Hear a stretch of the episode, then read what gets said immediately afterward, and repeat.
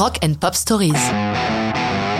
Bruce Springsteen, This Hard Land, 1995. En 95, le boss est en pause. Il faut dire que les 20 années qui viennent de s'écouler ont été bien remplies. Après ses triomphes planétaires, ses ventes de disques astronomiques, Bruce a pris le temps de se marier avec sa belle rousse, sa choriste Patricia Scialfa, et de devenir père de famille. Professionnellement, il s'interroge. Il sait qu'il doit sortir un disque. Mais quoi? Dans quelle direction? Il a envie de retrouver ses potes, son E Street Band. Ils n'ont pas joué ensemble depuis 7 ans.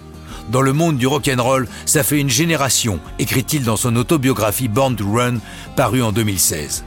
Il n'a jamais fait de best-of, il se dit qu'après cette longue période, le moment est venu de rappeler au public qui sont Springsteen et son E Street Band.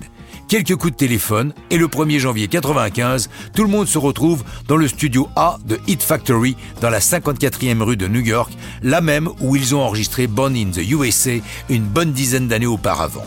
Tout de suite, ils se mettent au travail. Car sur un album Greatest Hits, il est hors de question de ne pas faire figurer quelques inédits.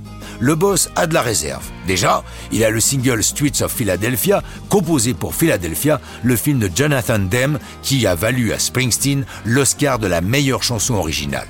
La voici donc sur ce Greatest Hits. Le boss y ajoute des chansons prévues pour un album qui ne verra jamais le jour.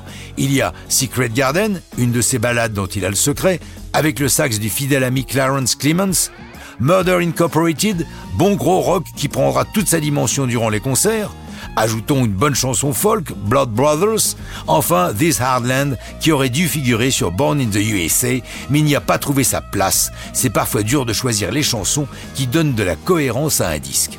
Dans cette chanson, Springsteen revient à l'un de ses thèmes favoris, la description de gens ordinaires, un peu paumés, et qui tentent tant bien que mal de survivre. Les derniers vers font partie des favoris de Bruce dans tout ce qu'il a écrit. We'll sleep by the river in the morning. We'll make a plan. Well, if you can't make it, stay hard, stay hungry, stay alive, if you can. Pour l'enregistrement, Springsteen a une bonne surprise. Il reçoit un coup de téléphone de Steve Van Zandt, qui n'a plus joué avec eux depuis une quinzaine d'années, et qui lui dit « J'ai entendu dire que vous étiez en train d'enregistrer ». Et il est là ce soir. Pour This Hard Land, assis sur un tabouret de bar, c'est lui qui joue de la mandoline. Ce Greatest Hits est un énorme succès, se classe en numéro 1 dans plus de 15 pays, et quand il n'est pas numéro 1, il est numéro 2. C'est reparti pour de belles années Springsteen, mais ça, c'est une autre histoire de rock'n'roll.